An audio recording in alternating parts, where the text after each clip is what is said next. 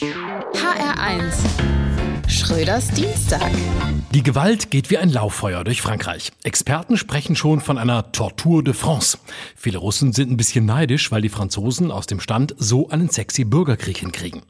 Und wie immer ist auch diesmal offenbar viel Doping dabei, gemischt in Flaschen mit Benzin und Heizöl. Vielleicht trendet statt Molotow-Cocktail ja bald Macron-Cocktail.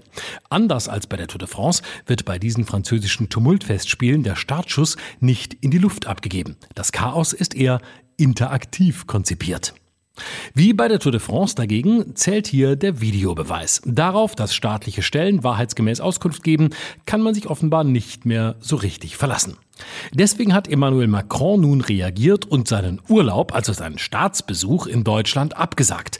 Passiert auch seltener, als man denkt, dass Franzosen freiwillig nach Deutschland kommen. Denn natürlich sind die Ausschreitungen in Frankreich direkte Folgen einer Politik, die auf Ghettos, Ausgrenzung und kulturellen Ausschluss setzt. Und wenn die Berliner Stadtregierung so weitermacht wie in Berlin-Neukölln, können sie da auch bald Französisch lernen. Nur halt ohne à la carte und la vie en rose Dafür mehr Déjà-vu und Fin de Partie.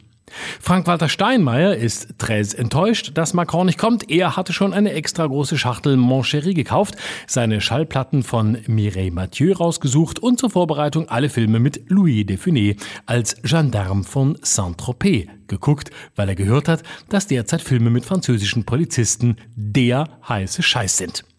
Tatsächlich eskaliert in Frankreich die Situation auch deshalb, weil alle Jugendlichen per Social Media immer praktisch live dabei sind, sei es, ob einer der ihren erschossen wird oder dagegen protestiert wird. Da hat Deutschland es gut.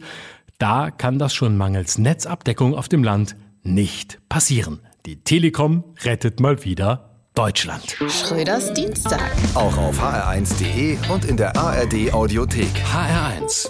Genau meins.